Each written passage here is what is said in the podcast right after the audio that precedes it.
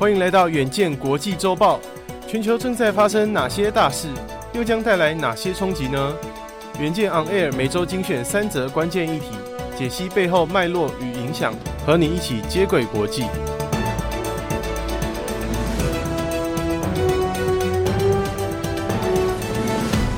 大家好，欢迎收听远见国际周报，我是右庆。本周国际周报由吴继柔整理，共包含三则国际大事，分别是：最近乌军大举收复失土，没想到普丁却即将与习近平会面，是否会让台湾与乌克兰又再一次变成全球火线话题呢？此外，美国汽车业出现新震撼，身为全美最大汽车市场的加州，日前通过新规定，预计在二零三五年前全面电动化，更禁止贩售汽油燃料车辆。最后看到新冠疫情就快结束了吗？世界卫生组织 WHO 公布最新数据，上周的新冠死亡人数创下二零二零年三月疫情爆发以来的最低水平。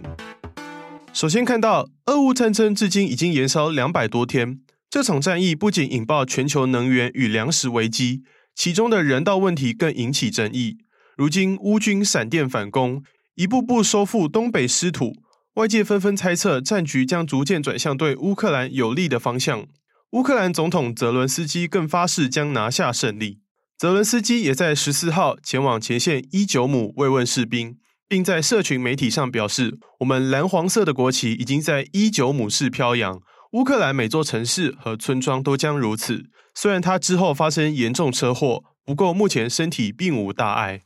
然而，正当俄罗斯狼狈退败之际，俄国总统普丁却在十五号前往乌兹别克与中国国家主席习近平会面，这是双方自俄乌战争开打以来的首次面对面会谈，更是习近平从疫情爆发以来第一次的外访行程。普丁不仅称习近平为我的老友，更对于中国提出针对乌克兰的疑虑表示谅解，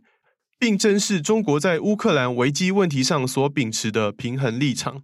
而习近平虽然未在官方声明中提到乌克兰战争。中国官媒央视新闻却也报道，中国愿意在涉及相互核心利益的议题上提供俄国强而有力的支持。此外，当前习近平即将第三度连任中国人民党党主席，台海问题也是这场中俄会谈的重要议题。普丁重申对于一个中国的支持，更谴责美国对于台湾的挑拨离间。值得一提的是，面对欧美联合抵制俄罗斯的能源输出。普丁正规划将触手伸向中国与亚洲，预计将能源管道经由蒙古送往中国。蒙古总统呼日勒苏赫也在会谈中对此表示支持。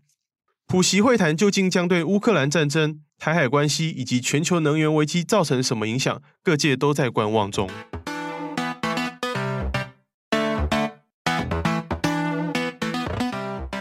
接着我们看到。近年全球永续风潮盛行，也吹向了汽车产业。美国加州日前已经通过新的气候政策，明定二零三五年将全面电动化。市售汽车在期限前将逐步汰换汽油燃料车辆，转售以电力与氢气为动力来源的零碳排车辆。加州是电动车龙头特斯拉的诞生地，也是全美最大的电动车市场。今年新车注册率中，电动车更占了百分之十五。新规定也规范了电动车市售占比的阶段性目标，二零二六年需达到百分之三十五，二零三零年需达到百分之六十八，以符合二零三五年前达到百分之百。为了提高民众购买意愿，加州也祭出补贴方案，若购买售价四万五千美元以下的电动车、油电混合车和氢燃料电池车，退款补助可高达七千美元。而加州严格的车辆新规也将对美国带来震撼影响，因为联邦的空气清洁法案规定，各州需符合联邦政府设定的汽车排放标准，或至少符合加州规范。过往全美已经有十七个州会同步采用加州规范，目前华盛顿州、麻州、纽约州、俄勒冈州和佛蒙特州已经表态愿意跟进，科罗拉多州和宾州则可能不会。不过，在加州的新规定生效前，仍然需要经过白宫的批准。对此，各界仍预估加州的电动车新规将加速美国汽车业全面转型电动车产制，未来影响力也将扩及全球。加拿大工业部长商鹏飞随即在 Twitter 上透露，十六号将前往加州商讨电动车工业相关的投资、就业机会和经济效益。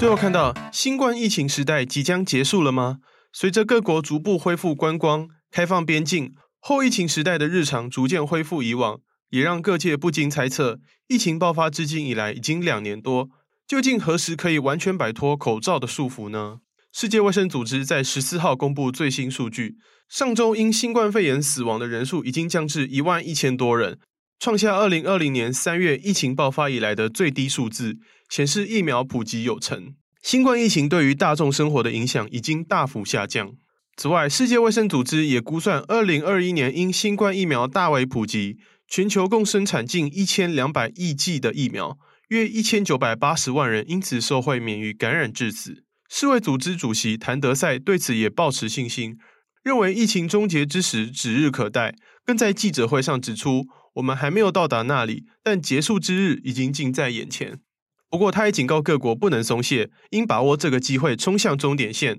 否则将面临更多的病毒变异、死亡、破坏和不确定性风险。新冠肺炎至今已经造成六百五十万人死亡，感染人次更高达了六亿六百万，重创全球经济，也让医疗体系不堪负荷。如今终于迎来曙光，各界也纷纷乐观看待。